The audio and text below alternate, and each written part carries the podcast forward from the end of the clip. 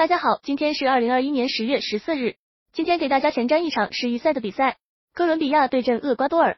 哥伦比亚目前位居小组第五，在附加赛的位置，球队抢分的求生欲目前很强，渴望能够挤进前四。